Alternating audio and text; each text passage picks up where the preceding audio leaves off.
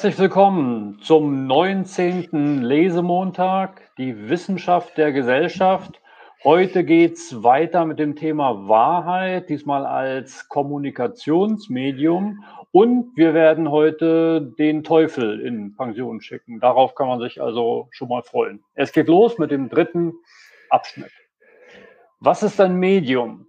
Was ist ein Kommunikationsmedium? Was ist ein symbolisch generalisiertes Kommunikationsmedium? Wenn wir Wahrheit als symbolisch generalisiertes Kommunikationsmedium behandeln wollen, müssen wir zunächst einmal diese Begriffe geklärt werden. Vorab muss klargestellt werden, dass nicht von den sogenannten Massenmedien, von Zeitungen, Fernsehen und so weiter die Rede ist. Auch meinen wir nicht übertragungstechnische Einrichtungen irgendwelcher Art, zum Beispiel Drähte oder Funkwellen. Bereits der Begriff der Kommunikation haben wir von der Vorstellung einer Nachrichtenübertragung gelöst. Kommunikation erzeugt Form in einem Medium, zunächst im Medium der Sprache und erzeugt allenfalls durch die Form etwas, was die Speech Act Theorie Commitments oder Maturana Mutual Orientation lebender beziehungsweise psychischer Systemen nennen würde. Daher sind Medien auch nicht etwa besondere Dinge. Sie sind also auch nicht beobachtbar. Man kann Wahrheit nicht beobachten, sondern sie lassen sich nur durch die Beobachtung von Formen erschließen. Das heißt schließlich, dass Medien als solche gleichsam pur nicht erkennbar sind, es sei denn, man beobachte ihre Komponenten, Luftpartikel, Worte etc. als Formen, was aber ein weiteres Medium voraussetzt. Schon am Anfang dieses Kapitels hatten wir festgelegt, dass der Begriff der Wahrheit Komponente einer Unterscheidung ist, die auf der Ebene der Beobachtung zweiter Ordnung praktiziert werden muss. Wenn man also wissen will, was Wahrheit ist, muss man nicht nach einem besonderen Ding suchen, etwa nach Eigenschaften bestimmter Sätze, sondern muss diesen Beobachter Beobachter beobachten, um herauszufinden, wie er mit der Unterscheidung wahr, unwahr, un umgeht um weitere Unterscheidungen in Klammern Formen zu erzeugen. Die folgenden Überlegungen schließen an zwei verschiedene, bisher unverbundene theoretische Ausgangspunkte an. Die Theorie der Wahrnehmungsmedien von Fritz Heider und die Theorie der symbolisch generalisierten Tauschmedien von Talcott Parsons. Für beide Ausgangspunkte ist am Begriff des Mediums die Funktion der Bindung unter Voraussetzung einer Unterscheidung entscheidend. Haider versteht unter Medium, seine Beispiele Licht oder Luft, eine große Menge von lose gekoppelten Elementen, die sich durch rigide gekoppelte Strukturen formen lassen. In diesem Sinne kann man zum Beispiel Sprache als ein Medium ansehen, das eine Riesenmenge von möglichen Aussagen ermöglicht, aber als Medium noch nicht festlegt, welche Sätze wirklich gesprochen und im Medium registriert und erinnert werden. Haider selbst geht noch von der klassischen Subjekt-Objekt-Differenz aus, die durch Wahrnehmung überbrückt wird. So gesehen tritt sein Medienbegriff oder genauer die Differenz von Medium und Form an die Stelle eines Riesenaufwandes an transzendentaltheoretischen oder dialektischen Bemühungen um die Lösung des Problems der Übereinstimmung von Erkenntnis und Gegenstand. Sein Medienkonzept zeigt empirisch, wie es geschieht, dass sich aus Anlass von Umweltkontakten Gegenstandsvorstellungen formen, gewissermaßen dadurch, dass Licht und Luft über die Unebenheiten der Umwelt hinwegstreichen, sich ihnen anpassen und die entsprechenden Eindrücke einer sehr schmalen Bandbreite von Aufnahmefähigkeit des Organismus vermitteln. Vielleicht mal bis hierhin, oder? Ja, danke. Das war jetzt alles, finde ich, das geht. Ne? Da muss, also da habe ich jetzt keine große Frage. Genau, ähm, also im Prinzip steckt er so den Rahmen ab, in dem es in diesem Kapitel gehen soll. Es geht jetzt also darum, ähm, Wahrheit als symbolisch generalisiertes Kommunikationsmedium zu beschreiben. Und um diesen Begriff für seine Theorie zu prägen, wird er jetzt im Folgenden auf Theorien von Fritz Heider und von Telke Parsons eingehen. Wichtig fand ich noch ähm, die, die Bemerkung, dass man eben Medien nicht wahrnehmen kann, nicht sehen kann, sondern man kann nur Formen in Medien beobachten. Also Medien lassen sich nur durch die Beobachtung von Formen erschließen. Ja, das wird ja gleich noch ein bisschen komplizierter dann. Hier nochmal der Hinweis, also Wahrheit ist nichts, was man irgendwo, eine Eigenschaft, die man irgendwo findet, kriege ich nur raus, wenn ich eben, ist eine, was Wahrheit ist, also wenn man das klären möchte, muss man den Beobachter zweiter Ordnung beobachten. Das ist jetzt schon mal eine, so ein Satz, äh, den wir jetzt im weiteren Kapitel dann einfach mitdenken muss bei den ganzen Sachen. Ne? Genau, da weil das ja auch seine, seine Erkenntnistheorie aktualisiert, dass man eh nichts weiter machen kann, wie Beobachter beobachten. Einen anderen Zugriff auf irgendwas anderes hätte man sowieso nicht. Und insofern ist es dann konsequent. Und vor allen Dingen, wenn man Wahrheit als Phänomen der Kommunikation beschreibt, geht das eben nur so durch Beobachtungen der Beobachter. Ja, dann hat er jetzt einmal den, den Fritz Heider sehr passend drangenommen und hier das mit dem Rüberstreichen, Heider selbst, klassische Subjekt-Objekt-Differenz und so weiter. Gut, dann könnte ich ja weitermachen. Jetzt kommt wahrscheinlich der Parsons. Ne? Ja. Aus diesen Analysen kann die sehr viel allgemeinere Unterscheidung von Medium und Form abgezogen werden. Die Unterscheidung von Medium und Form besagt nicht, dass lose und strikt gekoppelte Elemente nebeneinander und unabhängig voneinander existieren müssen. Luft ist zwar Luft, aber ein Medium nur, soweit sie Geräusche transportiert. Auch Licht ist ein Medium nur für Wahrnehmung, die Formen nur im Licht als gebundenes Licht gleichsam wahrnehmen kann. Sprache ist ein Medium nur, soweit sie benutzt wird, um etwas mehr oder weniger Bestimmtes zu sagen. Und entsprechend kann uns Wahrheit als Medium nur gelten, sofern sie Anlass gibt, Theorien zu formulieren und Sätze als wahr bzw. unwahr zu bezeichnen. Bei Sprache versteht sich das Bereithalten einer Vielzahl von ungekoppelten Möglichkeiten, durch den Wortschatz und durch Verfügung über beschränkende Verknüpfungsregeln von selbst. Auch werden die gesprochenen Worte nicht durch das Sprechen verbraucht. Das Medium existiert in Festlegungen, aber nicht durch sie. Im Falle von theoretisch, weltbildhaft oder auch alltagspraktisch bereits festgelegten Wahrheiten gibt es, jedenfalls für Wissenschaft, immer auch eine Restliquidität von Möglichkeiten der Überprüfung und Variation. Wir werden dieses Thema wieder aufgreifen, wenn wir Theorie und Methode zu unterscheiden haben. Entscheidend für die Begriffsbildung ist mithin die Unterscheidung von Medium und Form im Sinne von Schwäche und Stärke, von lose und strikter Kopplung und die daraus folgende Annahme einer Asymmetrie. Die rigidere Form setzt sich gegenüber dem weicheren Medium durch, prägt sich ein, bestimmt das Unbestimmte und dies unabhängig davon, ob und nach welchen Kriterien ein Beobachter das Resultat für gut, für richtig, für rational halten mag. Unterscheidet man in dieser Weise Medium und Form, so verflüchtigt sich gewissermaßen das klassische Problem der Referenz. Es wird als Problem ersetzt. An die Stelle der Frage, was, wenn überhaupt etwas, Gedanken intendieren oder Sätze bezeichnen, tritt die Frage, durch welche Formen sich etwas als Medium der Realisierung von Form konstituieren lässt. Die semiologisch bzw. semiotisch konzipierte Fragestellung muss in einer konstruktivistisch ansetzenden Erkenntnistheorie aufgegeben werden. Das damit entstehende Vakuum füllt die Unterscheidung von Medium und Form. Erkenntnis funktioniert nicht dann, wenn das, was sie bezeichnet, so existiert, wie sie es bezeichnet oder wenigstens annähernd so. Erkenntnis funktioniert dadurch, sie im zirkulären Verhältnis von Medium und Form Bindungen erzeugt. Lose gekoppeltes wird rigide gekoppelt. Vorgegebenes wird bestimmt. Dabei wird das thematische Auflösungsvermögen, das sich dem Wissen selbst verdankt, immer weiter getrieben bis ins Unsichtbare, bis ins Subatomare hinein. Chemie, Physik, Biogenetik, Linguistik formulieren die Welt als einen Bereich für Rekombinationsmöglichkeiten und sehen entsprechend Evolution als Formproduzent, der ausprobiert, was geht.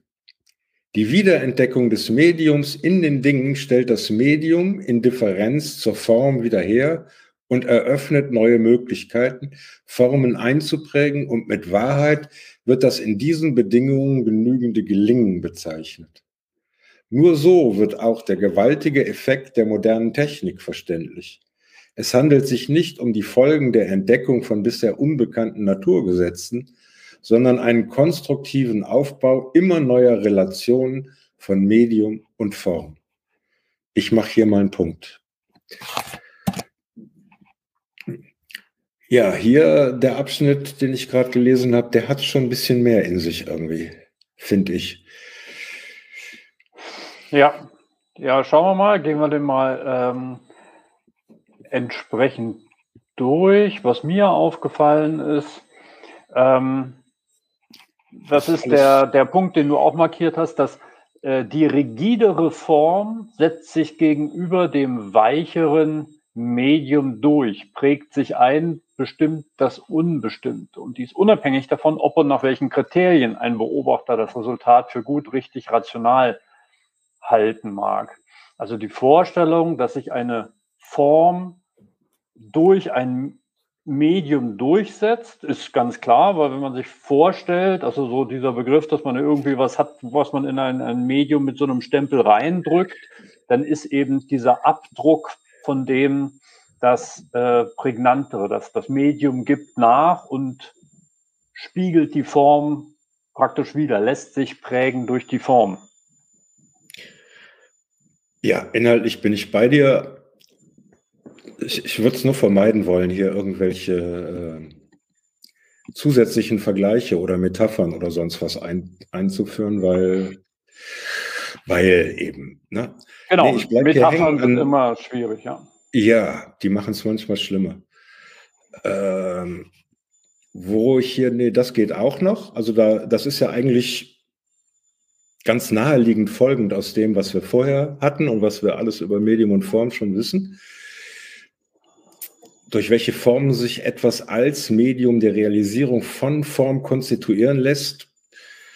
Ja, nu, ich muss ja nicht jeden Satz jetzt vollständig begreifen. In dem Zusammenhang ist mir schon eigentlich klar, was damit gemeint ist. Aber hier jetzt, Erkenntnis funktioniert dadurch, dass sie im zirkulären Verhältnis von Medium und Form Bindungen erzeugt. Lose gekoppeltes wird rigide gekoppeltes. Vorgegebenes wird bestimmt. Nun gut, ich verlasse mich auch darauf, dass das im Fortgang des Kapitels noch mir klarer wird. Im Moment schwimme ich da noch, wie ich das genau zu verstehen habe.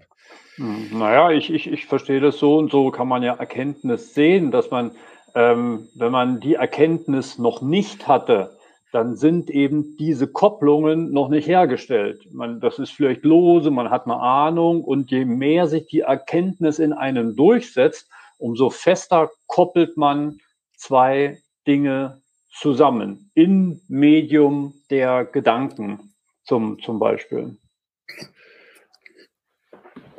Ja, so hätte ich das jetzt, so habe ich das auch verstanden. Aber wie gesagt, ich finde das, äh, also ich konzentriere mich gerade sehr. Dann würde es jetzt, wenn du nichts mehr hast, weitergehen. Na, ich habe noch den, den, den letzten Satz. Ähm, nur so wird auch der gewaltige Effekt der modernen Technik verständlich. Es handelt sich nicht um Folgen der Entdeckung von bisher unbekannten Naturgesetzen, sondern einen konstruktiven Aufbau von immer neuen Relationen von Medium und Form. Ja, das kann man so sehen, aber das, das schließt ja auch nichts anderes aus. Ne? Also die, die Sichtweise, dass man der Natur Gesetzmäßigkeiten abbringt und die dann durch den Gebrauch von, von Technik praktisch anwendet, ist ja, ist ja keine, keine andere Formulierung, als wenn man sagt, dass man das konstruktiv ähm, aufbaut. Also insofern glaube ich, dass das vielen Menschen, die in der modernen Technik arbeiten und moderne Technik herstellen, dass ihnen diese moderne Technik auch ohne die Theorie von Medium und Form sehr, sehr verständlich ist. Also man braucht sie nicht dafür. Ja, oh, klar, das ist ja, das ist gegeben. Aber hier, wenn, wenn hier jetzt in dem Satz am Ende dann eben äh, von Medium, wenn hier Medium steht, dann ist gemeint eben dieses äh, symbolisch generalisierte Medium Wissen. Hm? Naja, also das, wir wissen ja nicht, sondern, sondern Wahrheit, Wahrheit, ist das Medium. Also nicht, dass wir einen ja, falschen Wahrheit, ja, Wahrheit. Entschuldigung. Ja, pardon, habe ich vertauscht. Und dort sozusagen finden eben jetzt dann mehr und andere Formbildungen ja, ja. Ich, ich wollte nur auf den Satz hinaus, äh, nur so wird verständlich. Nee, nee, ah, ja. die Technik ist auch ganz anders verständlich. Und die Frage ist eher, wird sie so besser verständlich, wenn man mit Medium und Form rangeht? Kann man sagen, okay, für Fritz Heider und für Luhmann vielleicht ja, aber für viele, viele andere wird es dadurch viel komplizierter. Weil diese Medien- und Formunterscheidung und Theorie ist ja jetzt nicht gerade sehr harmlos oder eine sehr einfache Theoriefigur. Aber lesen wir mal, lesen wir mal äh, weiter. Das führt auf die Frage, wie denn im Medium der Wahrheit Formen gekoppelt und entkoppelt werden. Dies erklärt den Begriff der Kodierung.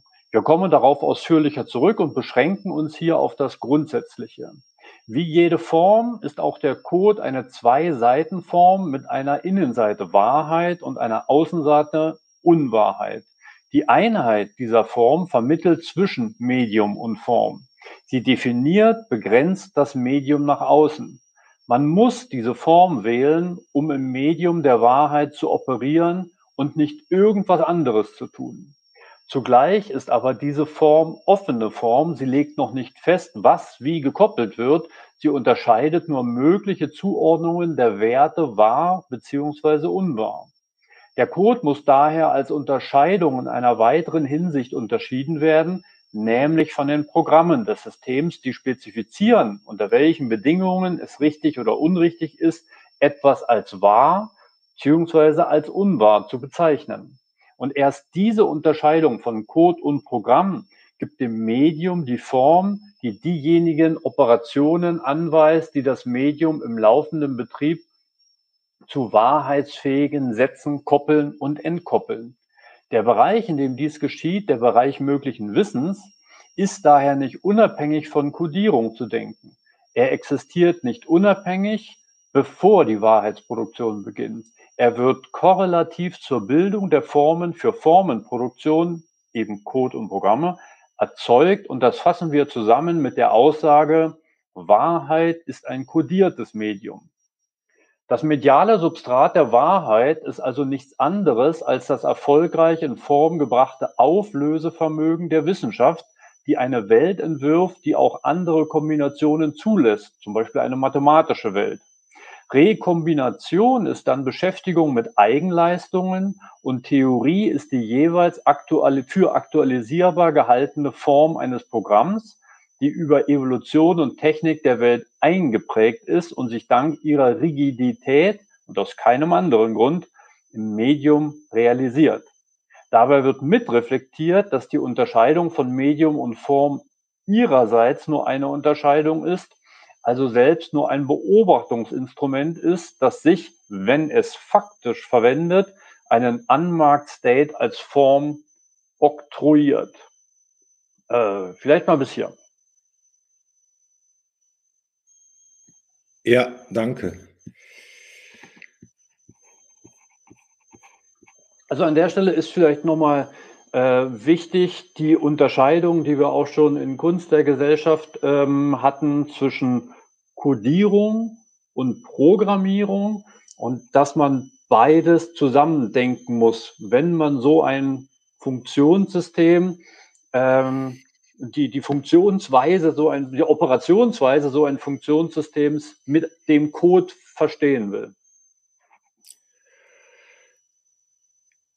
Ja, das gehe ich ja alles gerne mit. Das ist ja gar nicht, äh, noch gar nicht so sehr der Punkt. Das kommt für mich ein Hauch überraschend hier an der Stelle, ne? weil ich hätte jetzt eigentlich noch erwartet, dass wir, aber wie auch immer, dass wir jetzt auf einmal sind, praktisch wie im Medium der Wahrheit Formen gekoppelt und entkoppelt werden. Da kommt die Codierung, alles klar. Der Code, zwei Seitenform, in Seite, Außenseite auch klar. In Abgrenzung, wie du gerade gesagt hast, zum Programm des Systems spezifizieren, unter welchen Bedingungen und so weiter. Aber jetzt bin ich kurz hängen geblieben und erst diese Unterscheidung von Code und Programm gibt dem Medium die Form. Moment. Das Medium ist ja, als Medium ist bisher immer beschrieben worden, etwas, was es ermöglicht, dass Formen sich einprägen, war gerade zuletzt der Begriff. Ne? Also das naja, so, so ist das gemeint, dieses Form geben. Und jetzt ist es auf einmal, gibt dem Medium die Form. Oder im Medium eine Form. Habe ich das jetzt? Also da bin ja, ich Also es ist, es ist genau dieses Einprägen gemeint und nichts anderes. Ne? Es ist nur, nur ein bisschen anders formuliert. Okay. Gut. Danke. Entkoppeln. Und das kommt dann eben hier zu dem kleinen Zwischenfazit des Abschnitts Wahrheit ist ein kodiertes Medium. Okay, da gehe ich gerne mit. Und jetzt habe ich nochmal ein Verständnisproblemchen. Das mediale Substrat der Wahrheit. Hm. Wozu brauche ich jetzt mediales Substrat? Ist also naja, nichts anderes. Das ist ja die Idee, dass er vorhin hatte, Luft bestünde aus Luftteilchen und, und Sprache aus, aus Worten oder, oder Buchstaben. Und insofern will er hier die Parallele aufzeigen, wenn das das Substrat der anderen Medien war, was könnte es denn zur Not für Wahrheit sein? Und das bezeichnet er eben mit dem, mit dem Auflösevermögen äh, der, der Wissenschaft. Also, dass, okay. man, dass man immer feiner solche Kopplungen vornehmen kann. Gut, das mache ich auch noch gerne mit dann. Danke für den, danke für deine Erklärung. Hi Konstantin, ist die Technik okay? Ja, ich hoffe mal. Oder? Schön, dass du da bist. Und ja, der Begriff Rigidität, der gefällt mir natürlich sehr gut. Und dann eben nochmal der Hinweis, wieder mit einem Ausrufezeichen, also die Evolutionstechnik eingeprägt ist und sich dank ihrer Rigidität und aus keinem anderen Grund im Medium realisiert. Und das hier, da wirst du wieder meckern, ne?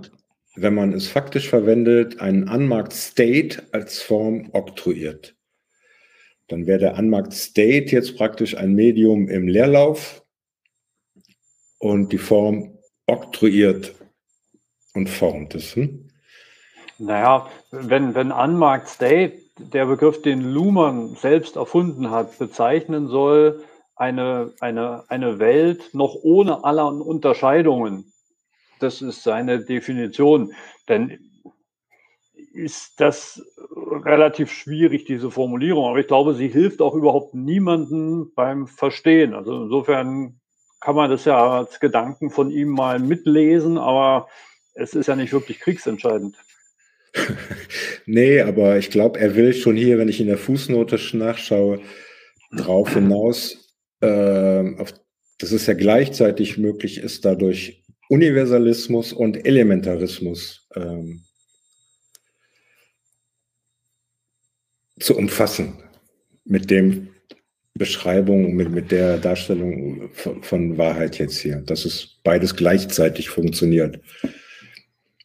Ja, und, und beruft sich eben auf George Spencer Brown, der den Begriff von Unmarked State nicht kennt, und auf Ranulph Glenville, der für alles Mögliche bekannt ist. Also von dem stammt ja auch dieser Aschenbecher-Geschichte. Der Aschenbecher ist nur der Aschenbecher, weil er nicht weiß, welche Unterschiede und so weiter und so fort. Ich kann das noch nicht mal richtig wiedergeben, aber immer wenn ich diesen, diesen Randolph Glenville äh, lese, dann äh, zumindest habe ich dann so ein bisschen hab, hab acht Zeichen, dass man sich das sehr genau anschauen muss. Ja, danke. Ja, Gibt's? Konstantin, dann wirst du dran sein mit Weiterlesen bei ein so. Auf ja, Seite 185. Oh, ich, ich habe irgendwie immer noch ein leichtes Echo drauf, kann das sein? Irgendwie? Nein, nee, du, du bist jetzt sehr, an. sehr gut. Okay, dann höre ich mich nur selber doppelt. ja, okay. auch ärgerlich, das bringt durcheinander, ja, tut mir leid. Das, das liegt ja an meiner Technik anscheinend. Äh, ein, ein, so instrumentiertes wissenschaftstheoretisches Beobachten lässt sich dann seinerseits mit anderen Unterscheidungen beobachten. Zum Beispiel mit Hilfe der Unterscheidung von System und Umwelt, also mit der Frage, welches System in welcher Umwelt beobachtet gerade so und nicht anders, benutzt gerade diese und keine anderen Paradoxien. Vor allem muss jedoch darauf bestanden werden, dass ein Medium nur im Kontext der Unterscheidung von Form beobachtet werden kann und nie pur. Das würde den traditionellen Begriff der Materie zurückführen. Und so wie die Luft sich als akustisches Medium nur eignet, wenn sie selbst keine Geräusche macht, beziehungsweise sich als Form nur eignet, wenn sie Geräusche macht und dann zum Beispiel Wind heißt, so ist auch die Wahrheit nur ein Medium, wenn sie unbemerkt bleibt und nicht selbst störende Geräusche macht, etwa in, in der Form als religiös offenbarte Wahrheit. Dennoch kann man in bestimmten Fällen so wie die Luft auch die Wahrheit beobachten, wenn man wenn dafür rigide gekoppelte Formen, etwa Wahrheitstheorien entwickelt werden, die dann freilich ihr eigenes Medium voraussetzen müssen, um selbst Form sein zu können.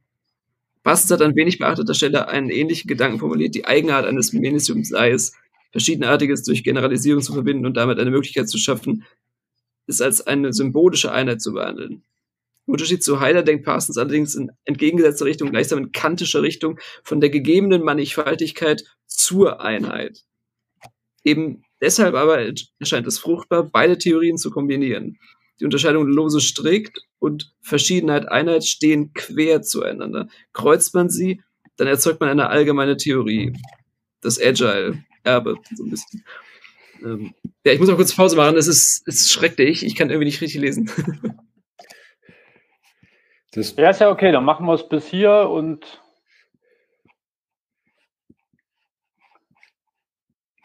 kommentieren das kurz und dann äh, gehen, wir, gehen wir weiter. Also ich, ich hätte hier eigentlich gar nicht sonderlich viel. Äh, nee, hätte ich ja auch nicht. Das ist wieder ganz anschaulich, was er sagt. Mhm. Und jetzt kommt er auf Parsons zurück. Parsons wird aber ja noch richtig wichtig, ne? wenn, wenn wir da, also Parsons hat ähnlichen Gedanken formuliert. Und zwar die Eigenart eines Mediums sei es, Verschiedenartiges durch Generalisierung zu verbinden und damit die Möglichkeit zu schaffen, ist als eine symbolische Einheit zu behandeln. Wenn ich diesen Satz jetzt anwende, eben auf das Beispiel mit Sprache, dann wäre es alle verschiedenen Möglichkeiten, Buchstaben zu kombinieren, mit verschiedenen Regeln, Worte zu nutzen dass ich die eben generalisiere, dass ich sage, das ist Sprache. Das sind alles Worte, die mir Sinn machen können. So verstehe ich hier das mit der Generalisierung. Ja, ja. ja. Gut. Und dann sagt er eben, im Unterschied zu Haider denkt Parsons allerdings in eine entgegengesetzte Richtung. Gleichsam kann kantische Richtung und so weiter. Eben deshalb erscheint es fruchtbar, beide Theorien zu kombinieren. Die Unterscheidung lose strikt, die er mitgenommen hat vom Haider. Vom Haider? Nee, echt? Und Verschiedenheit. Ja, egal. Na, Hätte ich gedacht. Ja, weil Verschiedenheit Einheit, war das nicht der Haider eigentlich? Egal. Gerade. Also was heißt egal, lese ich nochmal nach. Äh, stehen quer zueinander. Das ist auch gut nachvollziehbar. Kreuzt man sie, dann erzeugt man eine allgemeine Theorie. Okay, und mit der rechne ich jetzt, dass sie kommt. Ne?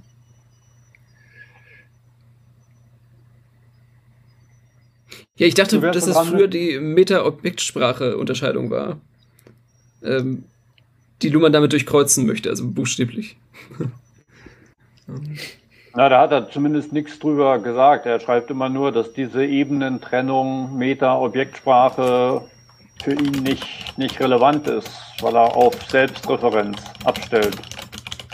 Ja, nu, aber was Konstantin gerade sagt, zu Beginn des Kapitels hier, das wir lesen, hat er ja gesagt, dass der Haider aus dieser äh, harten Subjekt-Objekt-Unterscheidung eben seine Theorie ja gewinnt. Ne? Ja, ja, aber das ist ja nochmal was anderes wie Objekt- und Metasprache. Das hat jetzt mit Subjekt, Objekt erstmal gar nichts zu tun. Ja, ja, mache ich mit. Ich frage ja nur noch mal nach. Wie gesagt, ich finde das Kapitelchen ähm, für mich, ich muss mir Mühe geben.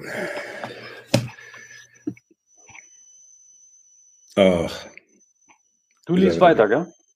Ich lese weiter. Die rigide Kopplung kann in der Tat auf Parsonsche Weise als Erzeugung allgemeiner Einheiten verstanden werden, die in der Lage sind, ihre Einheit unter verschiedenen Umständen durchzuhalten, während das lose gekoppelte Substrat jeder beliebigen Prägung zum Opfer fällt. Haiders Konzept macht darauf aufmerksam, dass zunächst einmal überhaupt ein mediales Substrat vorliegen muss, wie Licht oder Sprache oder Geld. Parsons Konzept zeigt, dass die Rigidisierung nicht einfach nur Konkretisierung sein muss, wie Spuren im Sand, sondern ihrerseits zur Emergenz von Allgemeinheit beitragen kann, die als Einheit festgehalten und gerade deshalb hohe Invarianz aufweisen kann. Durch Kombination beider Ansätze gewinnen wir einen Sinn für die hohe Nichtbeliebigkeit, Unwahrscheinlichkeit evolutionärer Selektion. Wie entsteht überhaupt jene lose gekoppelte prägsame Menge gleichartiger Elemente und wie entdeckt Form die Möglichkeit, sich hierin zu aktualisieren? Wie entsteht Luft in einer Art und Weise, die es möglich macht, Geräusche zu hören und zu unterscheiden? Wie entstehen aufgrund eines medialen Substrats Parasiten, in diesem Falle Ohren und Gehirn, die es zu nutzen verstehen? Und wie können unter wohl exzeptionellen Bedingungen Formgewinne dann wieder so generalisiert werden, dass sie ihrerseits wieder als mediale Substrate für die Aufnahme weiterer Formen dienen können? Also etwa als Geld, um den paradigmatischen Fall der Parsonschen Analyse zu nennen.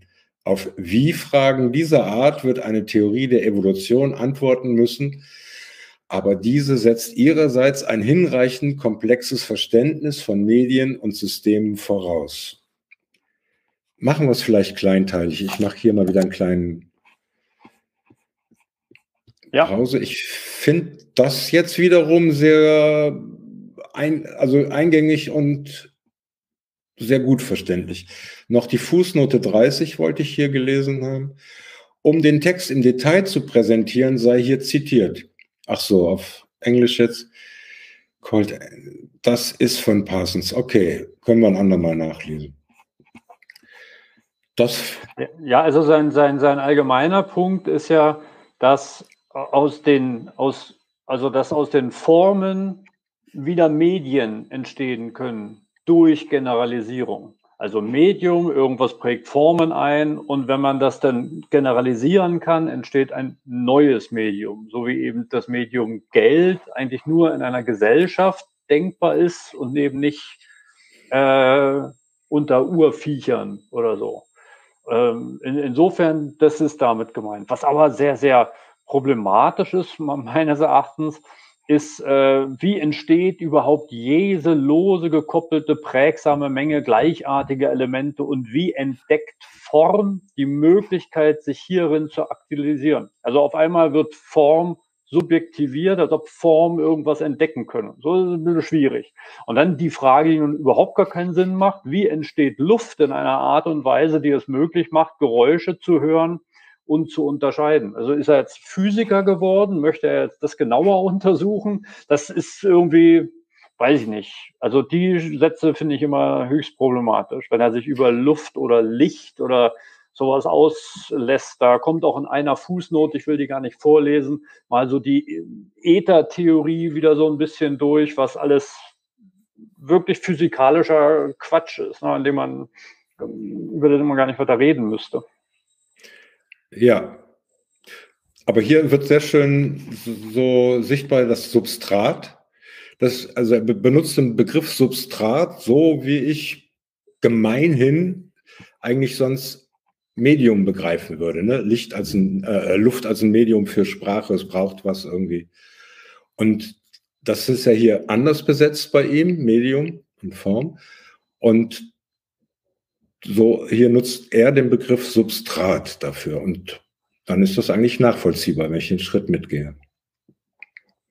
Ja, die, die Frage ist so, dieser, dieser Substratbegriff ist natürlich auch wieder höchst problematisch im Rahmen seiner Theorie, dass eigentlich nur Beobachter andere Beobachter beobachten können. Also man kann nur beobachten, wie andere einen Substratbegriff verwenden, aber man kann nichts über Substrate aussagen mit seiner Erkenntnistheorie. Das ist immer die ja. Diskussion von Allopoiesis und Autopoiesis. Da gilt das Gleiche, was eben über Medium gesagt wurde. Du bist sehr leise, Konstantin. Also irgendwie ist heute der Wurm bei dir drin. Du müsstest dich mal ein bisschen lauter stellen.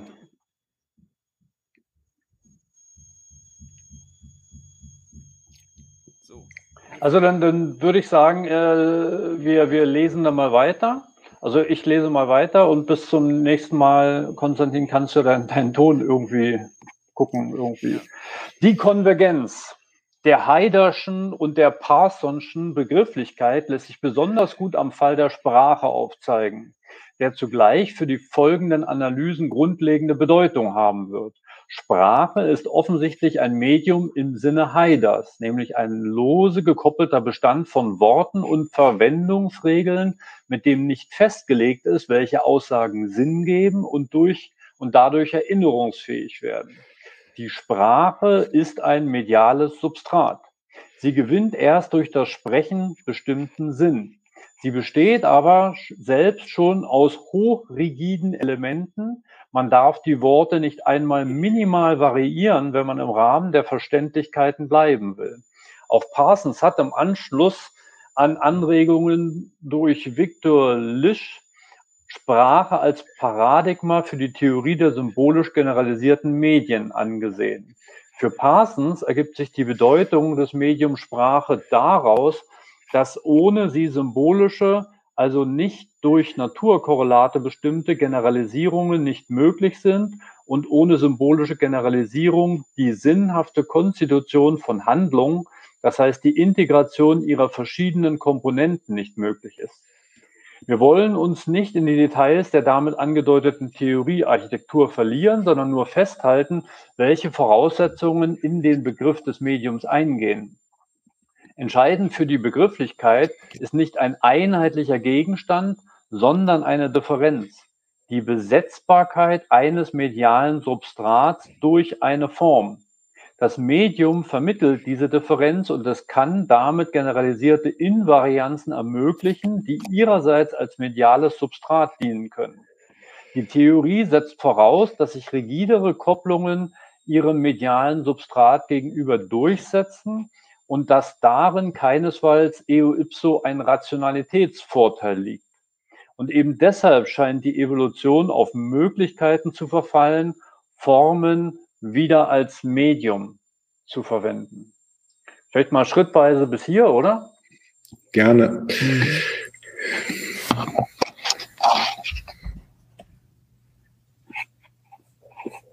Ja, hier klärte das ja praktisch, was wir gerade eben noch, noch besprochen haben. Ich wollte noch mal kurz auf Franz Kommentar einmal in Ruhe lesen einer der Unterschiede zwischen Haider und Luhmann. Bei Haider sind die Elemente des Mediums nicht gleichartig.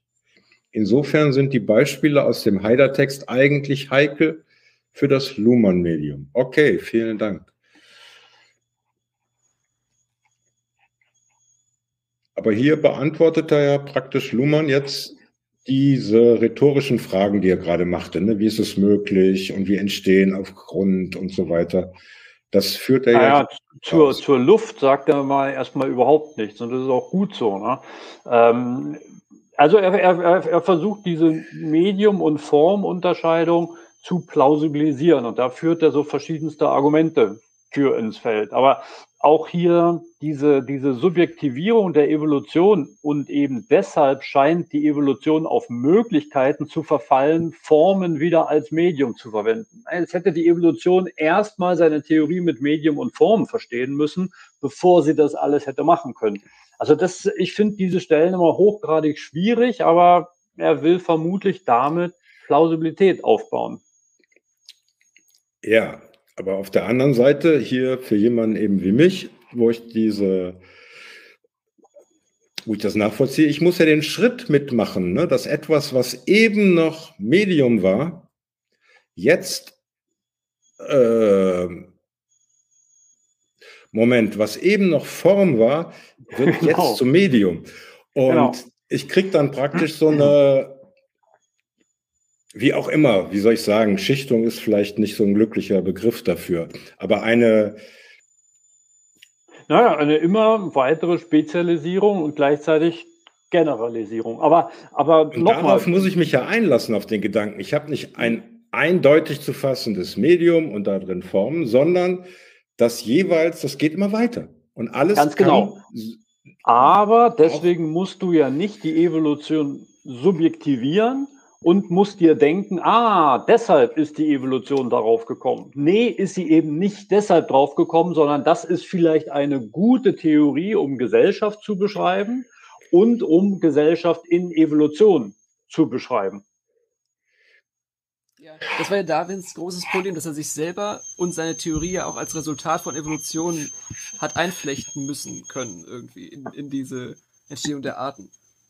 Also, das, das ist ja also ich hoffe, du bist zu hören. Du bist eigentlich nur auf dem äh, linken Kanal und leise zu hören. Äh, du könntest vielleicht mal diesen äh, Lautstärkeregler nach oben drehen bei dir. Ich habe das Gain hochgeschlagen. Jetzt was Ja, es wird besser. Ja, so langsam wird's doch. Jetzt bin ich wieder da. Jetzt, jetzt habe ich wieder einen Doppelklang. Ist auch egal. Irgendwas hat StreamYard an den äh, Updates verändert, so dass mein offener Kopfhörer nicht mehr richtig funktioniert. Ist auch egal. Ja, egal. Aber so, ähm, so hören wir dich wenigstens richtig. Ja, ich, ich wollte nur noch dazu sagen, dass ja da Darwins Evolutionstheorie sich selber als Resultat von Evolutionsprozessen verstehen muss und verstehen lernen muss. Und dass ihm das sehr schwer gefallen ist, dass Natural Selection durch seine Artificial äh, Contingency oder so, oder das, was er dann als äh, Axiom oder so dann festgelegt hat, dann mit einzupflegen in seine eigene Theorieleistung. Und ich glaube, das versucht Luhmann jetzt hier auch, dass er, dass er diese Kipppunkte kenntlich machen möchte, die, die Transi Transitionen, die bei Parsons immer weggebügelt werden, weil er eben nicht diesen starken System-Umwelt-Gedanken hat, dass das alles parallel passiert. Also deshalb wird ja immer von Integration geredet und auch äh, Esser äh, strebt ja daran äh, nach, eine integrative Sozialtheorie zu schaffen, das, was ja immer, was ja immer diese Action Theory zusammenhängt, dass die immer versucht, ähm, ne, wie das gerade schon gesagt wurde, von der Mannigfaltigkeit zur Einheit zu schreiten. Und Luhmann will das umkehren und dafür benutzt er eben diese Heidersche Dichotomie und, und maximiert eigentlich die Abstraktionsleistung. Ähm. Willst du weiterlesen oder sollen wir dich heute lesend auslassen? Nee, lass mich mal aus, ich mache mit den Franz äh, diesmal. Alles klar, mach du unseren Franz und dann ist Peter damit weiterlesen. Ja. Wo sind wir gewesen? Ah ja. Entsprechend ist Wahrheit in ihrem medialen Substrat unfestgelegte gesellschaftliche Kommunikation. Sie kommt außerhalb der Gesellschaft nicht vor, was nicht ausschließt, dass Bewusstsein per Interpenetration an ihr teilnimmt. Es handelt sich also nicht um ein Übereinstimmungsverhältnis zwischen Denken und Sein oder System und Umwelt, sondern um eine Selbstprägung, eine Selbststrukturierung des Systems. Erkenntnisse, die das Wahrheitsetikett tragen und damit zur Weiterverwendung legitimiert sind, sind das Resultat einer Morphogenese, die im System selbst wiederum neue mediale Substrate schaffen muss, etwa Methodologien, die auf noch unbekannte Fälle anwendbar sind, wenn der Erkenntnisgewinn fortschreiten soll. Und auch hierfür wird dann, wenngleich unter stärkeren Voraussetzungen und mit höherer Unwahrscheinlichkeit, wieder gelten, dass das mediale Substrat mit der es prägenden Form vermittelt werden muss. In diesem Sinne ist Wahrheit, wie jedes andere generalisierte Kommunikationsmedium auch, unausweichlich symbolisch. Ich mache hier einen Punkt, weil es inhaltlich sich ändert. Ich kann aber gerne gleich nochmal weiterlesen. Hier ist für mich zwei sehr, sehr wichtige Sätze jetzt zum Ende dieses kleinen Abschnitts, also äh, drittens. Entsprechend ist Wahrheit in ihrem medialen Substrat unfestgelegte gesellschaftliche Kommunikation. Nochmal der Satz, der ja hier durchläuft durch das ganze Buch, den Text. Es handelt sich also nicht um ein Übereinstimmungsverhältnis zwischen Denken und Sein oder System und Umwelt, sondern um eine Selbstprägung, eine Selbststrukturierung des Systems. Das ist hier gerade nochmal für mich relevant, dass das ganz, ganz deutlich gemacht wird. Genau, er will sich eigentlich abgrenzen gegen sämtliche Korrespondenzannahmen. Also zwischen, es gibt eine Welt da draußen, da sind die Naturgesetze und wir müssen sie nur noch entdecken. Da will er immer wieder einen Cut machen.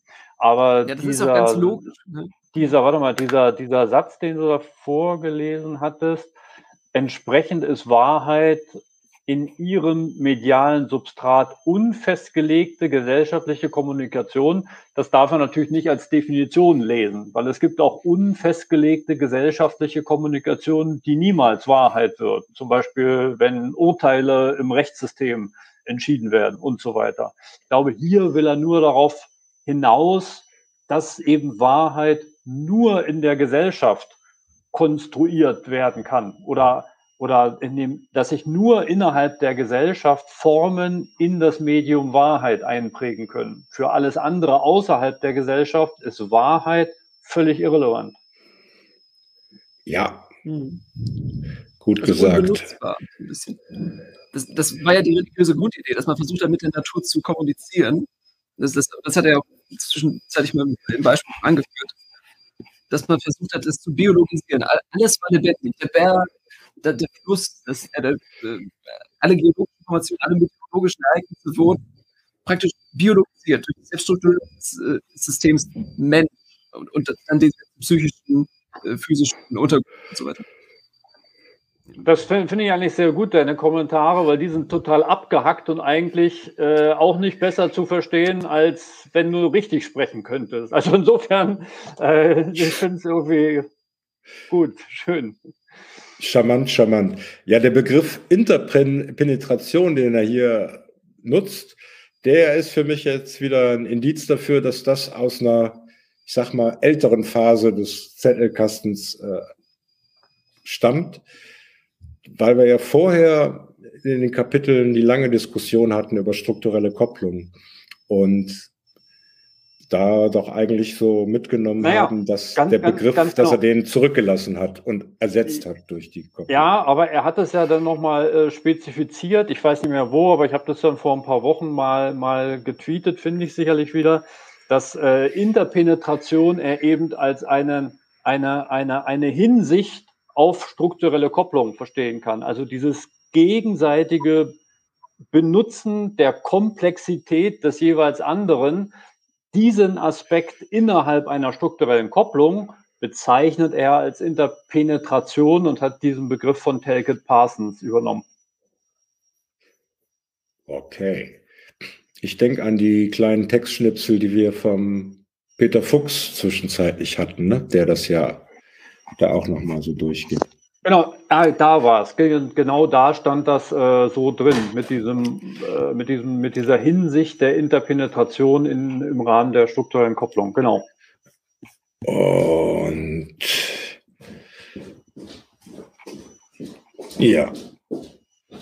Und jetzt ist er eben schon dabei. Ne? In diesem Sinne ist Wahrheit wie jedes andere generalisierte Kommunikationsmedium auch unausweichlich symbolisch. Okay, und jetzt geht's weiter. Symbole sind Mystifikationen. Mystifikationen sind Invisibilisierung, Invi Invisibilisierung verschleiern Paradoxien. Wenn wir von symbolisch generalisierten Kommunikationsmedien sprechen, ist darin also noch ein Hinweis enthalten auf eine paradoxe Fundierung des Wissens. Aber der Hinweis ist so gefasst, dass das Kommunikationssystem der Gesellschaft ihn aufnehmen und verarbeiten kann, ohne durch die Paradoxie ins Oszillieren gebracht und blockiert zu werden. Der Begriff des Symbols sollte nicht mit dem des Zeichens verwechselt werden. Es sei denn, man meine Zeichen einer Paradoxie. Er, der Begriff, bezeichnet seiner Herkunft nach, also Symbol, die Einheit einer Unterscheidung, die Zusammengehörigkeit von Getrennten, zunächst von Gastgeber und Gast.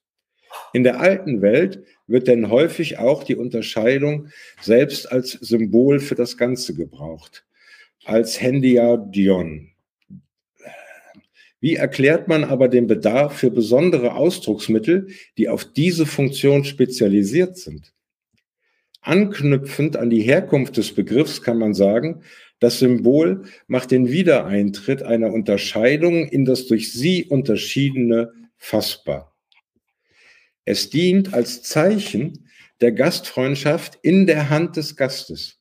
Es dient als Zeichen des Zusammenhangs von Vertrautem und Unvertrautem im Vertrauten. Dem Begriff des Wiedereintritts, Re-Entry, auch eine Art Paradoxieverschleierung, entnehmen wir der Logik von George Spencer Brown. Er setzt das Nicht-Identische identisch, indem er die ursprüngliche Unterscheidung als diejenige behandelt, die im Unterschiedenen wieder auftaucht. Übernimmt man diesen Gedanken in die Systemtheorie, dann kann man von einem Wiedereintritt der Unterscheidung von System und Umwelt in das System sprechen oder auch von einer selbstreferenziellen Handhabung der Unterscheidung von Selbstreferenz und Fremdreferenz. In all diesen Fällen lässt sich der Paradoxie-Auflösungsvorgang als solcher und damit mit noch erkennbarem Paradoxiebezug beschreiben. Soll er operativ anschlussfähig und verwendbar werden, bedarf er der Mystifizierung, der Symbolisierung. Ich mache mal einen Punkt, ja? Pardon, Entschuldigung. Mhm. Ja, hier ist denn doch einiges drin. Also das Symbol nicht mit einem Zeichen zu verwechseln, da gehe ich noch mit. Da denke ich auch an Kollegen Saussure und so weiter. Den Hinweis auf die paradoxe Fundierung des Wissens, okay. Nicht verwechseln, Symbol und Zeichen bitte, ja.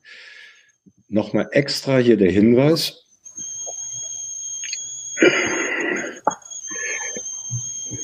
Den Begriff hier, den hatte ich gegoogelt, um zu wissen, was es ist. Das ist so was zusammengesetztes, sowas wie Clip und Klar. Äh, und noch andere Beispiele waren dann in der Wikipedia. Die ja, Handy ja.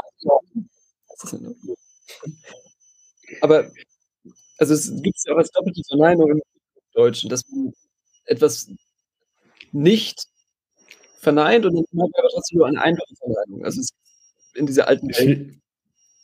Ja, ist nicht schlecht, diese Erklärung. Doppelte Verneinung. Aber jetzt geht's los. Ne? Anknüpfend an die Herkunft des Begriffs kann man sagen, das Symbol macht den Wiedereintritt einer Unterscheidung in das durch sie unterschiedene fassbar. Okay, muss ich jetzt erstmal so nehmen, habe ich noch nicht so ganz den Bezug mir selbst zurechtgebastelt. Jetzt ist es, es dient als Zeichen der Gastfreundschaft. Also das Symbol dient als Zeichen, aber das Symbol ist nicht ein Zeichen für etwas, sondern es dient als Zeichen für die Gastfreundschaft. Es dient als Zeichen des Zusammenhangs von Vertrautem und Unvertrauten im Vertrauten. Okay, und das ist sein Schritt, den er dann macht zum Begriff des Re-Entry, des Wiedereintritts. Ja, ja, also das kann man, also ich, das kann man so, so sehen. Ne? Der, die Frage ist, was erklärt das denn jetzt nun besonders? Ne? Also man muss dann davon, man muss erstmal einkaufen bei ihm, dass das alles Paradoxien sind. So, also das muss man, wenn, wenn man schon sagt, nee, selbst das ist schwierig, macht der Anschlussgedanke keinen Sinn. Jetzt nehmen wir mal an, das mit dem Paradoxien, okay, das nehmen wir an. Und jetzt sagt er, das Tolle an diesem Symbol ist, dass man damit umgehen kann, ohne dass man in dieses Oszillieren der Paradoxie gerät. Und das zeigt er dann mit Beispielen, wie die Gastfreundschaft symbolisiert in der Hand des Gastes. Aber der, der, der Zusammenhang dieser, dieser, dieser Erkenntnis, der ist jetzt, selbst wenn man da mitgeht, jetzt nicht so weltbewegend, dass man deswegen jetzt Gesellschaft oder Wahrheit gleich viel besser versteht. Ne? Er will eigentlich nur stark machen, dass es diese Symbole braucht und dass es nicht mit Zeichen allein geht. Und das führt er im, im Weiteren dann noch, noch stärker aus. Ja, aber eben auch, dass sich darüber eben dann, und jetzt wird er also Wiedereintritt, Re-Entry, dass in diesem Verständnis das dann eben einfach dafür sorgt, ne, dass eine Art Paradoxie-Verschleierung, dass wir einfach weitermachen können. Ne? Und das ist schon wichtig, weil dieser Satz, den ich hier hervorgehoben habe, von einem Wiedereintritt der Unterscheidung von System und Umwelt in das System sprechen oder auch von einer selbstreferenziellen Handhabung der Unterscheidung von Selbstreferenz und Fremdreferenz da geht es schon so ein bisschen wieder ins Eingemachte nach, nach meinem Verständnis. Einer selbstreferenziellen Handhabung der Unterscheidung von Selbstreferenz und Fremdreferenz. Das ist ja einer der naja, also Vorwürfe also generell an diese Theoriekonstruktion vom Luhmann, wenn er eben sagt, im Prinzip muss sie eben auch auf sich selbst anwendbar sein und ich weise zurück eben jede Art der Fremdreferenz und was vordahin immer als zirkuläre Erklärung abgelehnt worden ist, das mache ich gerade zum Qualitäts- äh, oder, oder das ist gerade die Qualität des Theorieentwurfs, den ich hier vorstelle in dem Buch. Ne?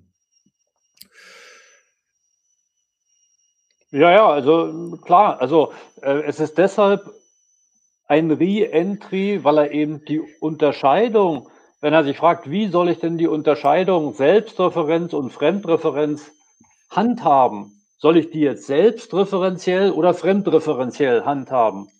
Da wird schon der Re-Entry gemacht und man dann festlegt, das soll selbstreferenziell gemacht werden, spezifiziert er auch noch die Seite, auf dem die Unterscheidung in sich selbst wieder eingeht.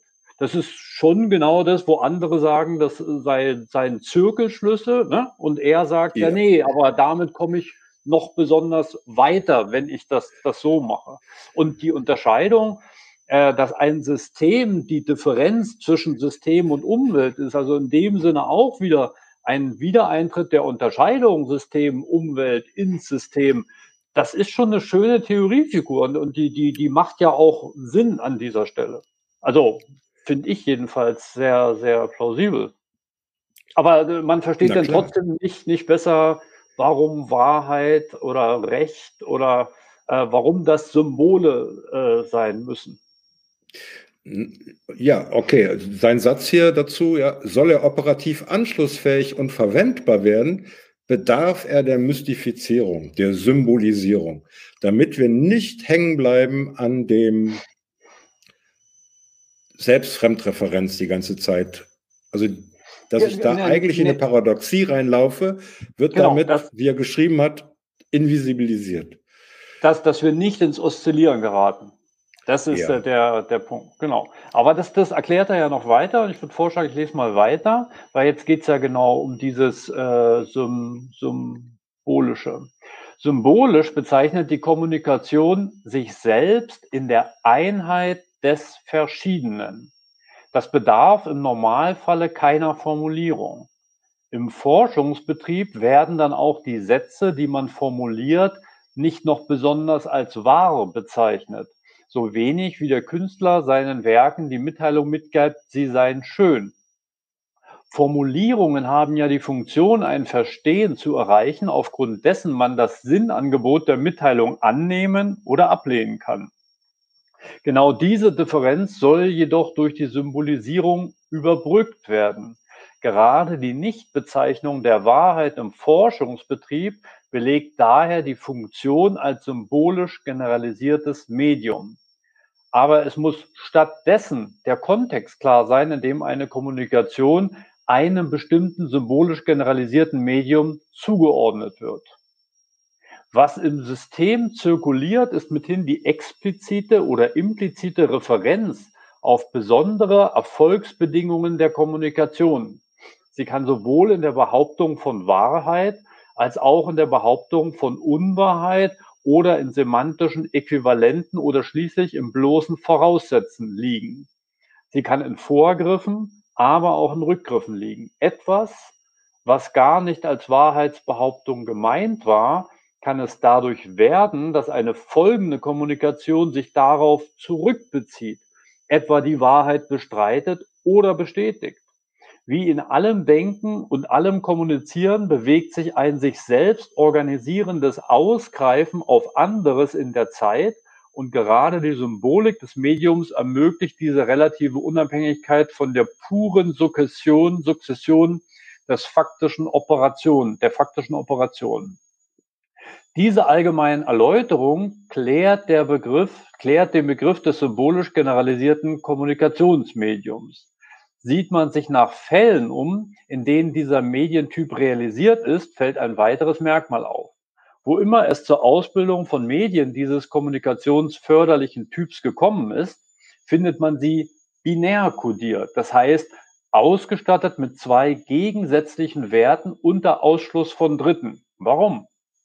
Die Erklärung dürfte uns im Zusammenhang dieser Zweiwertigkeit mit den Erfordernissen der Autopoiesis komplexer Funktionssysteme liegen.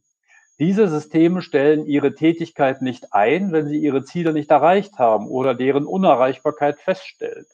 Sie sind keine teleologischen auf ein Ende hin programmierten Systeme.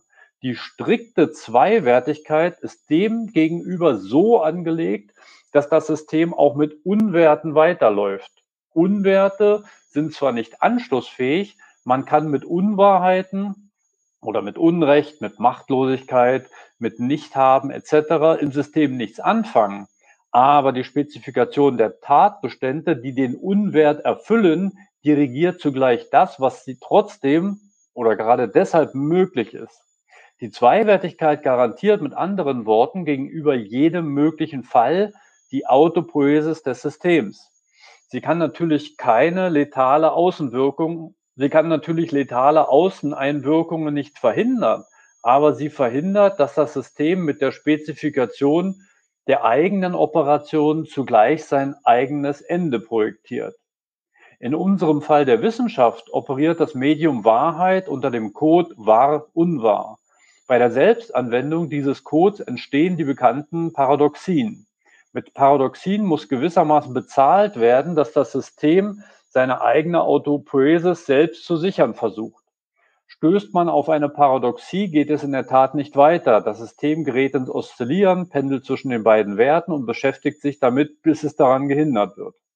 Man hat versucht, das Paradoxieproblem durch Verbot bestimmter Sätze, wie zum Beispiel dieser Satz ist unwahr, zu kurieren.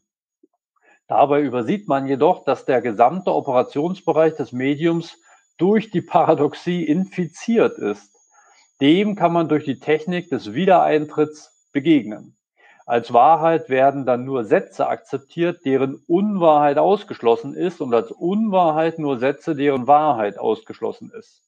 Damit wird das Problem, wenn nicht gleich logisch gelöst, so doch operativ entschärft. Man kann weitermachen und nach den Bedingungen suchen, unter denen wahr bzw. unwahr der Fall ist. Vielleicht mal bis hier. Das war ja ein ordentliches Brett.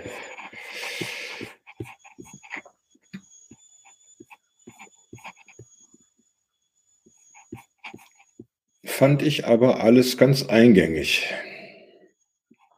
Naja, äh, der, der erste Punkt, den fand ich dann schon mal wichtig, dass er eben sagt, es liegt praktisch in der Natur von Wahrheit als Symbol, dass im System der Wissenschaft selber gar nicht Wahrheit in jedem Satz einer Theorie behauptet wird. auch hier, wenn wir jetzt eine Theorie wie Luhmanns Systemtheorie lesen, da steht ja nicht jeder zweite Satz und jetzt sage ich aber auch noch, dass das wahr ist, sondern das ergibt sich aus dem Kontext dessen, dass es im Wissenschaftsbetrieb als eine solche Kommunikation, die mit dem Code wahr, unwahr ähm, arbeitet, dass sie daran anschließt. Also erst das Beobachten dieser Kommunikation, also dieses Buches als wissenschaftlich mit wahr und unwahr, das eine sagt ja, nee, der Luhmann erzählt Quatsch, das stimme gar nicht oder ja, das ist richtig.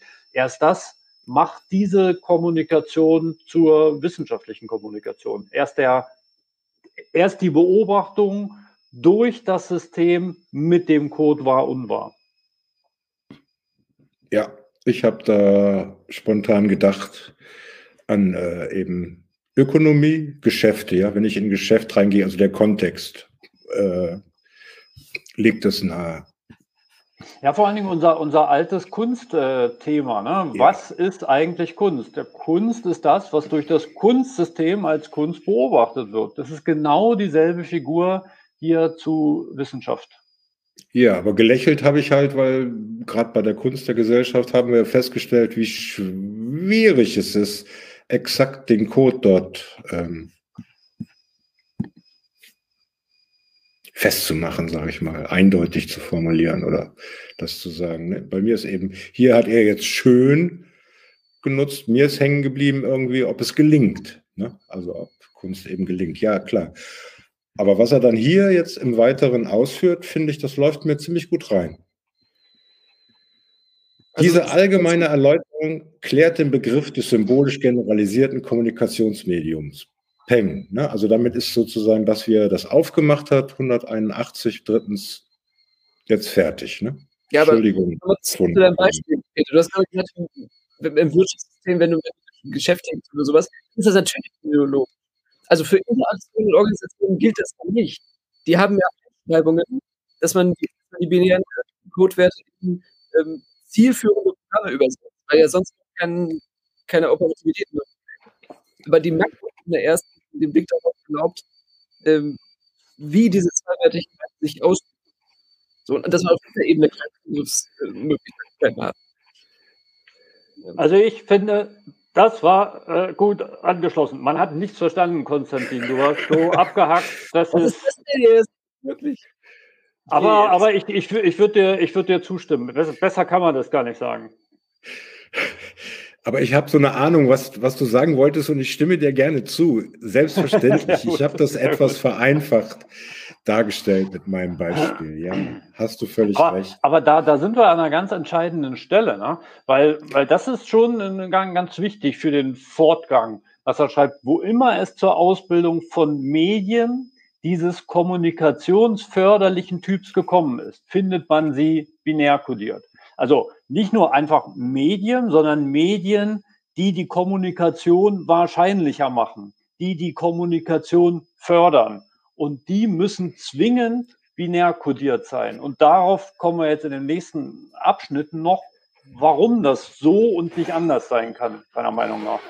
Ja, aber das ist da hier eigentlich schon ziemlich gut erklärt, finde ich. Und zwar verhindert die strenge zweiwertige Kodierung, die nichts anderes zulässt, verhindert einfach, dass sich ein System an sich selbst festfahren kann.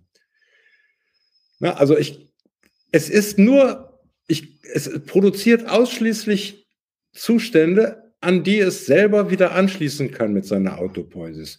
Und die Frage beispielsweise, ist es eigentlich sinnreich, dass es dich gibt, du System, du, funktioniert dort nicht. Ne? Also die ist sozusagen, auch diese Frage wird in einer Art und Weise vom Programm operiert, dass es selber wieder anschließen kann. Und das dazu, dazu notwendig brauche ich die Bedingung, dass ich nur zwei Zustände habe. Entweder ich weise zurück oder ich schließe eben dran an und nicht mehr. Das ist sowas von robust, dass es eben in jedem Fall äh, die Autopoiesis anschließen kann. Ne? Entweder ich kann es benutzen für meine Autopoiesis, für die Reproduktion, oder eben nicht, ich verwerf's und nichts Drittes. So habe ich das gelesen hier und das fand ich sehr eingängig. Die Zweiwertigkeit garantiert, mit anderen Worten, gegenüber jedem möglichen Fall die Autopoiesis des Systems. Hier unten auf der Seite.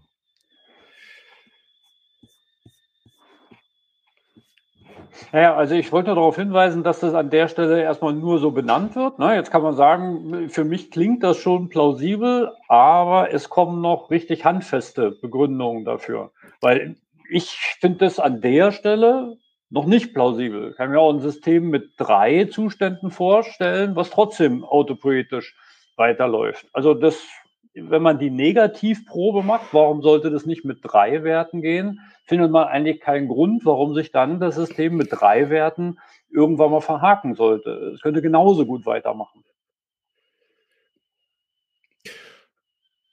Aber er will ja darauf hinaus, dass diese Medien kommunikationsfördernd sind. Das ist diese große Unterscheidung. Und die sind nur deshalb kommunikationsfördernd, wenn sie binär sind. Und das wird er später erklären, weil der Re-Entry eigentlich nur auf einer Seite stattfinden kann. Und dann kommt noch ein zweites Argument. Und an der Stelle kommen wir dann dem, dem noch mal ein bisschen mehr auf die Spur.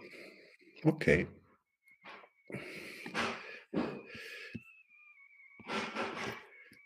Dieser Satz ist unwahr. Ja, dass das hier nur ein Trick ist, ist von der Paradoxie infiziert, äh, gehe ich auch alles direkt mit. Das war ja jetzt auch gerade vorher noch äh, schon erwähnt, dem kann durch die Technik des Wiedereintritts begegnen. Als Wahrheit, wenn äh, man kann weitermachen, nach den Bedingungen suchen, unter denen wahr bzw. unwahr der Fall ist. Exakt. Also deswegen meine Deutung gerade so oder mein, mein Verständnis in die Richtung. Hauptsache, es geht weiter.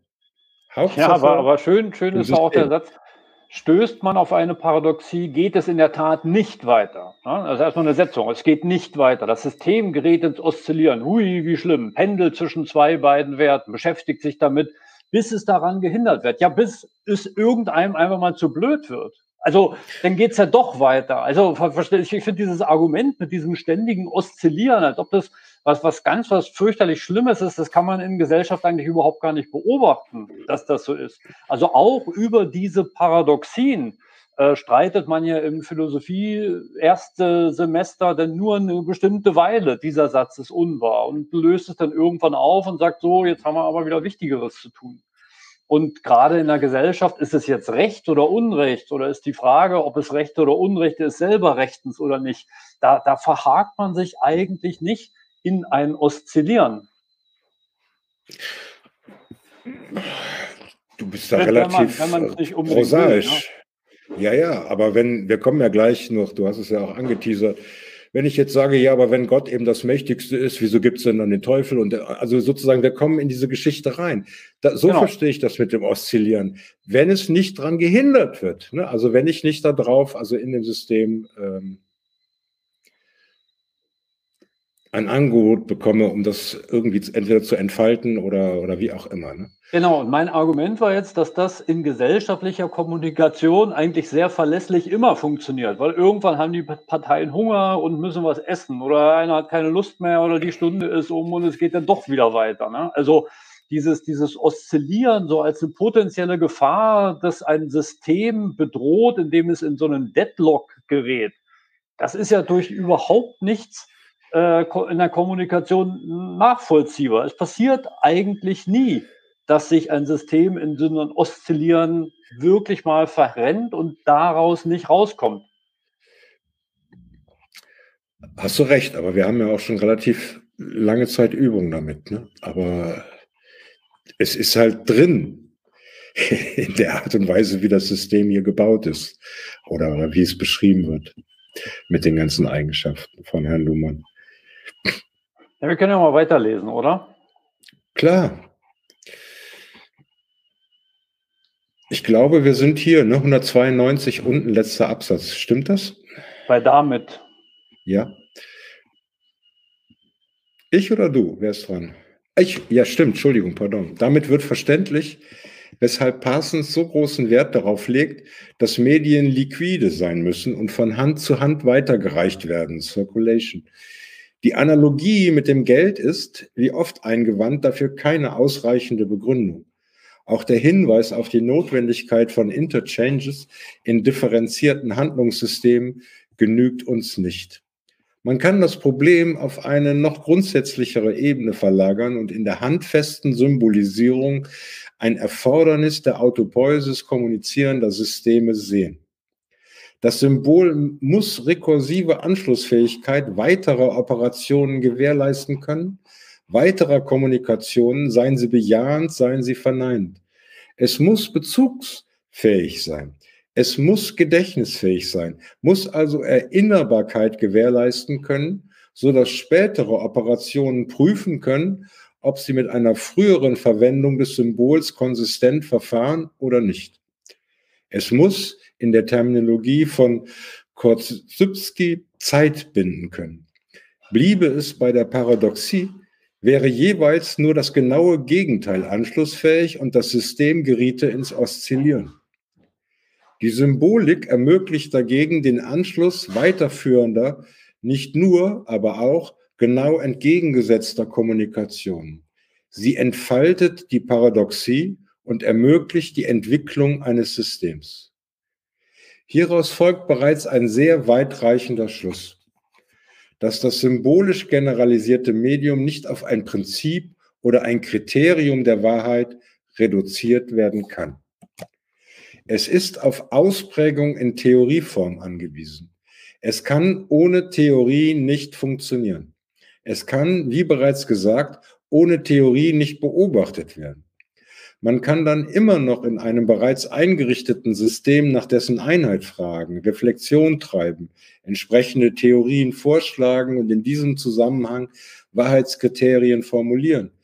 Aber das ist dann immer nur sekundäre Bemühung, die die Autopoiesis des Systems als Going Concern voraussetzt. Wir kommen darauf zurück. Ferner haben wir die nicht eliminierbare Möglichkeit der Negation zu beachten. An einer Unterscheidung lässt sich das Miteinander und das Auseinander betonen. Entsprechend trennen und verbinden sich symbolische und diabolische Generalisierungen. Jeder Versuch, die Einheit der Unterschiedenheit als das Ganze zu symbolisieren, setzt sich der diabolischen Beobachtung aus. So wie nach einer alten Geschichte der Versuch, Gott zu beobachten als das, was sich größer, besser, mächtiger und so weiter nicht denken lässt, am Differenzproblem auflief und im Bösewerden des Beobachters endete. Ihm bleib, blieb keine andere Möglichkeit als, sich selbst zu unterscheiden. Wenn man Einheit beobachten will, erscheint Differenz. Wer Ziele verfolgt, erzeugt Nebenfolgen. Ein symbolisch generalisiertes Kommunikationsmedium, das die Emergenz von Wahrheit erreichen will, fungiert daher immer auch als diabolisch generalisiertes Kommunikationsmedium und hinterlässt immer wachsende Bestände an Unwahrheiten. Mit dem, was man weiß, vermehrt sich überproportional das, was man nicht weiß oder noch nicht weiß. Es kommt dabei nicht auf ein quantitatives Verhältnis oder gar auf ein Gleichgewicht an, sondern nur auf ein logisches Korrelat des Unterscheidens. Die Korrelativität von symbolischer und diabolischer Generalisierung soll uns nur als Merkzeichen dienen, auf das wir gefasst sein müssen, wenn wir zu einheitsorientiert argumentieren.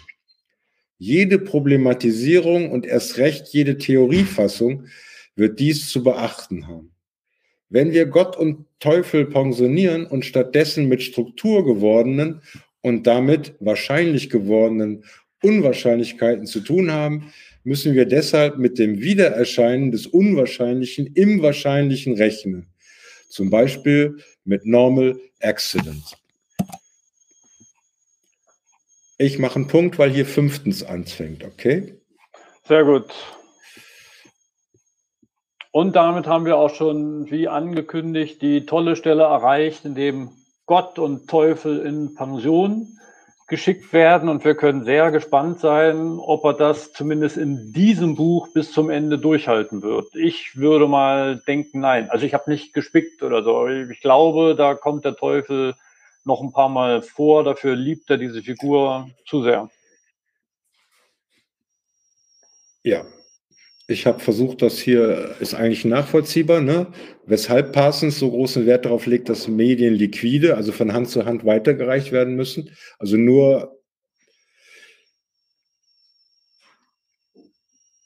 ähnlich wie mit Kommunikation. Ja, also nur wenn kommuniziert wird, ist Kommunikation und nur dann, wenn Kommunikation ist, aktualisiert sich auch Wissen und so weiter und so fort. Die Analogie ist ihm hier gar nicht so wichtig. Und von einer handfesten Symbolisierung ist wieder eine Metapher, mit der ich nicht so glücklich bin. Es muss bezugsfähig bleiben. Aber dann hieraus folgt bereits ein sehr weitreichender Schluss, dass das symbolisch generalisierte Medium nicht auf ein Prinzip oder auf ein Kriterium der Wahrheit reduziert werden kann. Okay, naja, also diese, um mal an der, der Stelle da zu bleiben, ne, da schreibt er schon ziemlich viel dem Symbol zu. Ne? Also es sagt, was es alles sein muss, bezugsfähig sein, es muss gedächtnisfähig sein, Erinnerbarkeit gewährleisten können und sagt alles, ja, das haben Recht und, und Medium, die haben das alle. So. Aber wer, wer hätte das denn nicht? Also auch Moral als Medium mit Gut und Böse, hätte genau das, ist bezugsfähig, ist gedächtnisfähig, muss erinnerbar sein und trotzdem gibt es eben kein Moralsystem. Also ich, ich weiß gar nicht, welche Medien, die ich mir denken könnte, er hier ausschließt, die zum Beispiel nicht bezugsfähig wären. Ähm, Na gut, also ist das aber nicht ja. die, ganz, die ganz alte Krücke jetzt von, von Russell her gedacht, dass man über Gut und Böse eben nur subjektivistisch urteilen kann? und damit niemals das soziologisch aufwerten könnte? Ich, ich fand gerade den, den André ein bisschen zu empirisch sozusagen, ja. Also der, der nimmt jetzt. Da ist Hartmut dran schuld. Ich habe da so viel, so viel von der Empirie abgekriegt von, von dem, das ist, tut mir leid, ich werde nicht mehr. Nein, du musst dich dafür nicht entschuldigen. Hartmut wird sich freuen. Ich äh, sehe das eher, dass er ähnlich wie in einem Pflichtenheft ein wenig sagt, was ein Kommunikationsmedium eben leisten können muss, damit es funktioniert. Ja, ja, ja. Aber ich will nur darauf hinaus, dass es immer, ist immer sehr leicht, wenn man das so liest und sagt, ja, ja, ja, das ist schon so, das klingt schon gut. Wichtig ist auch zum Erkenntnis, um zu sagen, ja, ist das denn wirklich so? Und welchen negativen Fall müsste ich mir denn denken, wo das eben nicht der Fall ist? Weil, weil sonst hast du doch keine, keine, keine Limitationalität, sondern sagst du, ja, der schreibt das so, das klingt gut, also lese ich weiter und, und nehme das mal. Ich glaube, da versteht man es dann noch nicht. Ja, also wenn man nicht Moral, auch ausschließende Fälle hat. Ja, also, also was wäre denn jetzt dann dein zentrales Argument, warum Moral doch diesen Medienstatus erhalten sollte? Also das, das wäre gar nicht mein Argument. Ich will nur sagen, ich kann mir andere Medien denken, die mhm. auch Medien sind und trotzdem hat sich eben kein autopoetisches System herausgebildet. Und mein Argument, warum das bei Moral nicht der Fall ist, ist, weil das Moralsystem keine Funktion für die Gesellschaft bietet, was kein anderes System bieten kann. Stattdessen schwingt dieser Moralcode eigentlich in jedem Funktionssystem parasitär mit und kommt eben ja. dann besonders hoch, wenn die normalen Codes nicht besonders funktionieren. Aber genau. deswegen ist es ein Code ja. Gut und Böse. Und es ja. ist auch ein Medium, in dem sich Formen einprägen. Und ja, zwar laufend. Genau, aber die sind nicht hyperstabil. Also wenn man eben sagt, gut und böse, Moral, der Ehrenkodex, das war ja eine Sache des 19. Jahrhunderts. Damit wurden natürlich auch Kriege geführt und es gab auch eine, eine, eine währungsartige äh, Äquivalenz, dass man eben sagen kann, so wie Geldwerte inflationiert und deflationiert werden können, so, so ist der, äh, so ist der ganze, der, der, das Moralprogramm irgendwann dann in sich zusammengefallen. Und zum, genau, und zum Schluss bleibt eben nur noch so diese Moralklage übrig, die man dann in Parteireden hört oder auf äh, Friedensmärschen oder sowas. Genau, und das hat aber dann nicht mehr die Gesamtwirkung auf alle äh, Interaktions- äh, oder auf alle psychischen Systeme dann. Also dann, dann ist es doch wieder das alte Parsons-Argument, dass das, dass es an Generalisierbarkeit dann mangelt. So wie auch ja, ja. ja ich, ich, ich, ich würde es gar nicht bestreiten. Ich wollte nur ja. auf den Punkt hinaus, dass auch Moral ja. bezugsfähig ist, gedächtnisfähig ist und Erinnerbarkeit gewährleisten kann. Dass das allein also noch keine Kriterien sind, die ein geeignetes Medium von einem nicht geeigneten Medium unterscheiden. Das war nur mein Argument. Lustigerweise hat, äh, haben die Nachlassverwalter auch ein Buch rausgebracht, Moral der Gesellschaft, in dem sie das auch in den Rang eines Funktionssystems erhe erheben, zumindest titelseitig, was Luhmann nie gemacht hatte. Ja, ja nee, aber extrem, inhaltlich extrem, nicht. Das, äh, inhaltlich ex nicht. Genau, ex extrem schwach und vor allen Dingen sind es Texte, die zusammengestöpselt sind genau. und die nicht von Luhmann so in dieser Form. Also das ist einfach nur, der Titel ist so gewählt worden um es in diese Reihe einzuordnen. Und das entspricht eben genau nicht dem, was ja. Luhmann eigentlich darüber dachte. Also eigentlich ist es eine Chimäre. Es ist aber trotzdem, äh, also ich habe mich gefreut, dass alles, also alle seine Texte, Vorträge zum Thema an einer ja, Stelle ist, gesammelt das ist zu finden. Für Studenten, weil dann der Übersicht, die Übersicht verloren geht, was jetzt autorisiert wurde und was eben aus also letzter Hand und dann alles, genau. was dann noch Also ich, ich denke auch, dass das Etikettenschwindel ist und dass ja. das Etikettenschwindel vom Vertrag, vom Verlag bewusst so gemacht ist, ja. um es eben in diese Reihe einzuordnen. Das Nein, ist das ist gar nicht so, das ist nicht fair. Nein, der, der, der Mensch ich habe das jetzt gerade nicht zur Hand, müsste ich gucken noch da oben äh, und, und auch Vorwort und so. Das ist durchaus auch mit, äh, mit Respekt für Herrn Luhmann und eben auch für die, ja, für die, die das gerne lesen, alles das, gesammelt. Das wäre, das wäre ein Geschmacksurteil. ja, ja, ich also würde ich, das auch bestreiten an der Stelle. Also man, der man, Titel man könnte doch auch Genau, der Titel, und darum geht's ja. Da, darum geht's. Ne? Dieser Titel reite die Moral als Funktionssystem mit ein. Und das ist eben genau nicht. Wenn er rausgebracht hätte, schöne Texte zur Moral von Niklas Luhmann, hätten alle gesagt, ja wunderbar, dass die endlich mal zusammengestellt worden sind. Ja, ich habe nur jetzt gerade bei der Diskussion, die wir hier gerade führen, noch gedacht, dass, äh, ich habe das immer so in meinem Hinterkopf lief immer mit, es geht um Kommunikationssysteme. Ne? Und Kommunikations in, in diesem Sinne nochmal ein bisschen unterschieden von, ja, alles ist Kommunikation, ich weiß, aber von anderen Systemen anders. Und hier geht es ja explizit eben auch um,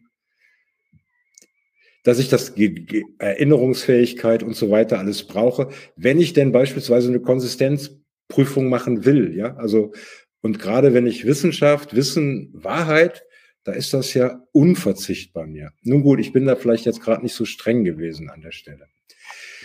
Einmal kann ich noch mitlesen und dann muss ich gleich weg. Ich habe noch leider einen anderen Online-Termin. Warte mal, ich fand noch einen anderen äh, Satz interessant und wenn du eh gleich weg musst, wir, wir können ja dann auch bei dem Abschnittsdings bleiben, bei dem Abschnittsende. Dann ja, dann sag mir die Seite, dann scrolle ich die an neuen an. Ähm, hast du auch äh, selektiert, es geht um die Theorie. Hieraus folgt bereits ein sehr weitreichender Schluss, dass das symbolisch generalisierte Medium nicht auf ein Prinzip oder auf ein Kriterium der Wahrheit reduziert werden kann.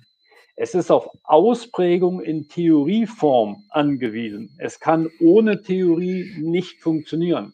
Mhm. Und das ist ein, ein, ein, ein wichtiger Satz, weil es eben, weil man eben nicht angeben kann, was ist denn jetzt das universale Prinzip der Wahrheit? Das muss man dann eigentlich nur noch kennen und dann kann man die Wahrheit immer wieder ableiten. So ist ja. es eben genau nicht. So ja. ist es ja in der Kunst auch nicht, dass es da Regeln gäbe, wie man ein Kunstwerk machen könnte. Ja, genau die kann es eben nicht geben. Und in der, in der, in der, in der die, die Wahrheit im, im Wissenschaftssystem kann eben auch nicht ohne einen größeren Zusammenhang von Theorien, von Worten, von Formen in dem Medium gekoppelt, namens Theorien, eben gar nicht, äh, ist gar nicht denkbar. Ja. Das, das passt das, äh, dazu. Entschuldigung. Das hat Luhmann ja auch mal in, in einem Vortrag mit, mit Friedrich Nietzsche gesagt, dass man nur ähm, Begriffe oder nur ähm, Gegenstände ähm, definieren kann, die keine Geschichte haben. Also die, ähm, die darauf verzichten, dass, dass sie ähm, mit Theorie funktionieren. Ähm, also, das kann ohne Theorie nicht beobachtet werden. Manche machen das ja. Manche sagen ja so, ja, es gibt ja die Wörterbuchdefinition und schlagen dann nach und wundern sich dann, wenn das nicht in den Kontext passt. Ja, und, und, und dann eben nicht, nicht zu verstehen, dass, dass das inhärent, dass da inhärent eine Strukturiertheit vorliegt, die, äh, die es eben verbietet, dass man das einfach abschneidet und irgendwie den reinen Tisch macht und von da an jetzt selber äh, Funktionsprinzipien ausbildet, auf seinem weißen Blatt dann. Ähm. Mich hat es denken lassen an den Beginn des, des Kapitels. Äh, es ist eben nur ein Medium. Ne? Also hier wird gesagt, Wahrheit als symbolisch generalisiertes Medium. Und das Medium haben wir ja hier gelesen heute. Als solches ist mir nicht erfahrbar. Es braucht die Form da drin, dass ich dann rückschließe auf das Medium. Und so ja, ist dann eben ja. die Theorie. Und wie tief die Verkettung reicht. Also das, das ist ja dann genau das, also man, man, man versucht ja immer äh, Anschlüsse zu finden. Die Anschlussfähigkeit ist eigentlich dann das, das Königsprinzip eigentlich, mit dem man, wenn überhaupt, dann irgendwie noch auf ein Prinzip rekurrieren könnte, so einigermaßen schadlos. Jetzt im ja, dieses, diese Anschlussfähigkeit als, als Prinzip, ja. Ja, ja genau, also das, ist, das, wird ja immer wieder hochgehalten, äh, dass das ja, sogar in den genau. gegangen ist. Also Luhmann hat sich da gefreut, Ende der 90er hat er gemerkt, ne, oder Kontingenzbewältigung oder sowas. Das sind so Sachen, die kommen äh, so genuin aus seinen Texten heraus und haben dann sich ja, aber, aber auf, auf einen Punkt sollten wir vielleicht noch mal kurz eingehen. Also er nimmt den Begriff des symbolisch generalisierten Kommunikationsmediums, den konstruiert er hier sehr, sehr schön. Schön und nachvollziehbar, da kann man sehr viel mit anfangen. Welcher Teufel reitet ihn, dass er da unbedingt noch ein Diabolisches reinbringen soll? Das ist im Kontext von Wissenschaft hochgradig nicht anstoßfähig. Das ist hochgradig unsinnig. Mhm. Weißt du, das ist schon schwierig genug, ein symbolisch generalisiertes Kommunikationsmedium zu, zu, zu, zu verargumentieren. Und das symbolisch ist eben auch wichtig. Aber das diabolisch ist eigentlich nur aus einer Story, die er immer wieder gerne erzählt, dass irgendeiner, der das Allumfassende und das Allgute ver ver versucht hatte zu, zu fassen, dass er das nicht konnte und deshalb böse werden musste. Ja, das ist eine schöne Geschichte, die man sich erzählt, aber das gehört doch nicht in eine wissenschaftliche Theorie. Jetzt sei doch nicht immer so streng. Und ich hätte jetzt gern den Franz dabei, weil wir hatten da den Abschnitt, wo er sagt, wir müssen das, die Negation noch mitverhandelt kriegen. Auf der einen Seite, in meinem Verständnis, in der Welt ist alles einfach so, wie es eben ist. Ja, also da kann ich nicht sagen, etwas ist jetzt nicht, sondern es ist alles. Aber im drüber sprechen und im drüber genau. denken und in den Aussagen bin ich nicht komplett also bin ich einfach nicht vollständig, wenn ich nicht die Negation habe eben. Ich unterscheide ja, das eine eben, oder ich sage was über das eine, indem ich es eben von dem anderen oder eben von allem unterscheide. Das ist aber trivial. Genau, ja, also, also, das und, ist ja kein, ist kein, kein Argument für oder gegen den Teufel. Das hat damit überhaupt nichts zu tun. Ja, nur, er benutzt den Teufel ja einfach nur, jetzt ist das ja ein, ein Beispiel, was er so mit Humor oder mit, mit, mit, mit Freude hier so unterbringt, irgendwie, um zu sagen, die, immer wenn ich versuche, etwas als Einheit, als wieder zusammengeführt, als differenzlos hinzunehmen, dann, das funktioniert eben nicht. Über die, der Teufel ist für ihn das Diabolische hier einfach nur die Notwendigkeit unbedingt als Beobachter, dass es nur funktionieren kann. Der Teufel ist das, die Personifizierung davon Differenz herzustellen. So habe ich das. Ja, ja, Moment, Moment, Moment. Aber dann, du hast gerade bemitleidet, dass Franz nicht da ist. Dann würde Franz genau sagen, unbestimmte Negation versus bestimmte Negation. Das ist genau dann das Unterscheidungsprinzip, das Hegel dann durch die, seine tausenden Werkseiten da durchprügelt, dass er eben nicht immer von diesem naiven, von dem naiven äh, Feuer der Vernichtung ausgeht oder sowas oder die große Nichtung alles biologisch natürlichen, systemischen und so weiter. Das kann man immer annehmen. Aber das, das, ist, das ist kein Operationsbereich, in dem es sich zu forschen lohnt. Naja, vor, vor, allen Dingen, äh, vor allen Dingen, man muss ja mal festhalten, ja, der Teufel lief auf ein Differenzproblem, weil er sich, weil er sich diese Einheit Gottes, weil er sich dazu nicht mehr in Differenz setzen konnte. Aber deswegen muss er doch nicht böse werden. Er kann ja sagen, okay, äh, ich kann Gottbegriff nicht fassen, aber machen wir erstmal so, so weiter. Das ist überhaupt völlig unlogisch, dass man daraus eine Boshaftigkeit des Teufels ableitet. Aber genau. nur man und liebt halt diese Geschichte und bringt sie ja. immer wieder und bringt sie immer wieder und ist nämlich heilfroh, dass er den jetzt beide in Pension schickt, weil heilfroh. im Wissenschaftssystem haben die auch nichts verloren. Ja, ja, genau. Also, und das, äh, Goethe hat das ja genau gemacht, dass er den Mephisto eben als Schattenseite von Faust selber äh, institutionalisiert hat, aber eben nicht äh, einfach nur als, als großen Zerstörer oder sowas. Als Differenz. ja, nein, schön, dass du immer wieder auf ihn zu sprechen kommst. Na klar. Ich mag dieses äh, paternalistische ist genauso toll verstanden, aber das ist noch mal anders. Ja, dann würde ich vorschlagen, dann machen wir heute Schluss und machen dann auf 194 mit fünftens das nächste Mal weiter. Seid ihr einverstanden? Ja, ja, ja, klar. Ich denke, wir sollten nicht weiterlesen. Da sind wir jetzt einigermaßen durch. Aber der Konstantin hat ja ein paar Mal, ist er immer so abgehackt gewesen. Vielleicht kann er der Konstantin noch ein paar ausleitende äh, Worte halten. Peter, wenn du los musst, dann nee, ich muss ja hier äh, lass dich nicht aufhalten. Also wir lesen nicht mehr weiter. Wir lassen nur noch Konstantin ein bisschen äh, für die Galerie sprechen.